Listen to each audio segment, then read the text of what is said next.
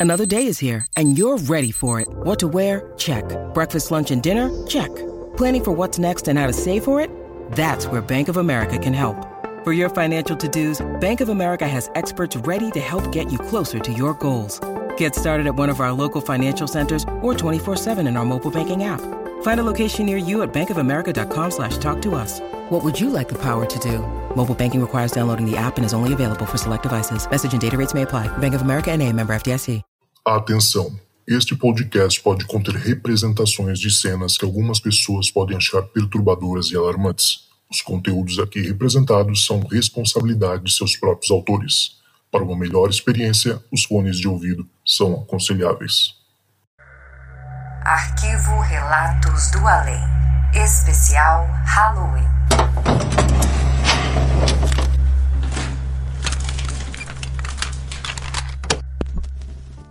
Oi, Zoucas, tudo bem? É, sou Guilherme aqui de São Paulo. Primeiramente, muito obrigado pelo espaço. É, não era um ouvinte de podcasts e agora sou um ouvinte assíduo do Relatos do Além. E, cara, eu tenho algumas histórias aí que eu já escutei em alguns outros episódios e tem uma certa similaridade, ainda mais com paralisia do sono. Eu sempre fui uma criança que tive uma sensibilidade alta, tanto quando eu tava com meus primos, a gente sempre brincava, às vezes, de cumprimentar algumas pessoas que só a gente via, tipo coisa de amigo imaginário. E tenho um episódio engraçado que uma vez eu tava na casa do meu primo, ele cumprimentou um senhor que tava na sala. Eu e ele, a gente viu esse senhor e minha tia ficou assustada porque ninguém tinha visto, só eu e ele. Enfim, são algumas outras histórias assim pequenas, mas sempre tive esse lado muito sensitivo presente na minha vida. É uma história que eu tenho aqui que me marca muito, que é que eu vou contar para você hoje. Teve um dia que eu acabei dormindo com a janela aberta e isso sempre me deu alguma sensação de que poderia acontecer alguma coisa. E não sei por que aquele dia eu dormi, fazia muito calor em São Paulo. E eu acordei suando é, no meu quarto aqui e um cheiro muito forte de enxofre, de eu não sabia dizer o que, que era na hora e eu não conseguia me mexer não conseguia me mexer. E eu comecei a escutar alguns barulhos, mas não era barulho de bateção, de passo, era alguém sussurrando algo, né? E esse cheiro aumentando. Quando eu consegui mexer o olho, e quando eu mexi o olho, eu me deparei com uma figura agachada embaixo do painel da minha televisão, né? O tamanho de uma pessoa de 1,70m agachada, é, totalmente carbonizada, e eu lembro que eu sentia o cheiro da carne queimando e tudo mais. E enfim.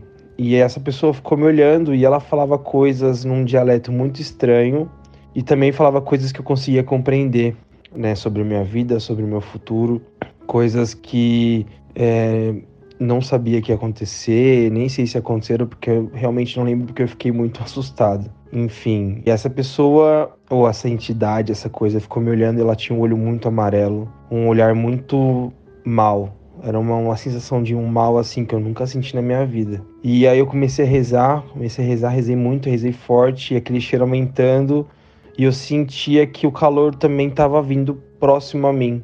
Né? Primeiro foi um frio absurdo, depois o calor com o cheiro. Quando eu, eu abri o olho de novo, rezando, rezando assim pra tinha ido embora, ele tava na minha cara, é, uma distância mínima, assim, olhando com aquele olho amarelo. E aí eu rezei mais um pouco, fechei e sumiu. E eu consegui, né, sair dessa paralisia do sono. E o mais estranho e curioso dessa história é que depois de dois, três meses né, desse acontecimento, teve um aniversário que eu fui e a Armanda, esse meu amigo que estava comemorando aniversário, ela é sensitiva, ela tem a religião dela, ela tem as entidades que acompanham ela, inclusive uma religião que eu tenho muita familiaridade, então conhecia, né, que é a Umbanda. Então, ela pediu para conversar comigo, a gente conversou rapidamente na festa, até que ela disse que tinha alguém que queria conversar muito comigo, né? E eu falei, não, tudo bem. Eu não conhecia ela, só conhecia o irmão dela, a gente estudou junto, então era o primeiro contato que eu tinha com essa pessoa. Né? E ela falou assim, Gui, eu sei que eu não te conheço, mas eu preciso muito conversar com você sobre algo que aconteceu. E a gente sentou numa roda de conversa de amigos e eu senti que o, meu, o lado que eu tava perto dela, por exemplo, né, ela estava na minha esquerda, começou a ficar arrepiado. E ela falou: Gui, tem uma pessoa que quer falar com você. E ela incorporou né, do meu lado e ela falava bem baixinho é, de que aquilo que eu tinha visto no meu quarto, aquela sensação, aquela coisa ruim, era de fato ruim e tentou é, fazer algo comigo que não conseguiu pela minha fé ou por alguém que estava me protegendo.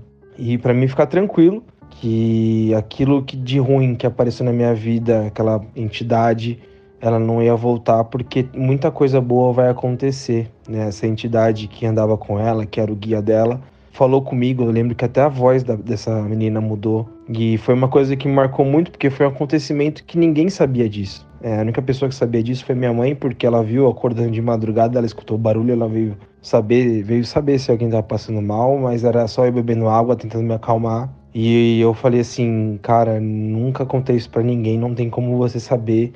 Aí ela falou, ele sabe de tudo, né? Então foi uma história que me marcou muito. E o curioso é que toda vez que eu dormia de janela aberta nesse quarto, é, acontecia algo. Teve um outro episódio também que eu estava dormindo e eu olhei para cima, é, a mesma sensação, paralisia do sono, tudo mais. Tinha uma menina com uma roupa branca, parecia ser até uma roupa de hospital de cirurgia, e ela estava com um cabelo bem molhado assim no rosto dela e ela esticava a mão para me pedir ajuda. E eu senti uma agonia muito grande vindo dela, muito grande, muito grande. Ela pedia ajuda para mim esticando a mão e eu não conseguia. Eu queria tentar ajudar ela, tentar falar com ela, mas eu não conseguia, eu tava paralisado. E ela acabou, né? Eu comecei a risar e ela acabou sumindo. Então, a paralisia do sono sempre foi muito presente assim nas minhas noites de sono.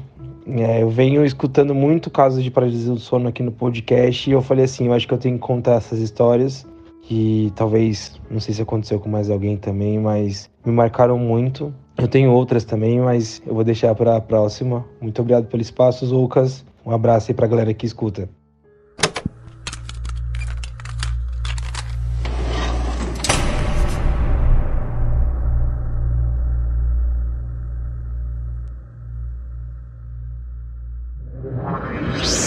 Esse podcast foi uma produção Uncoded. Acesse uncodedprod.com para saber mais.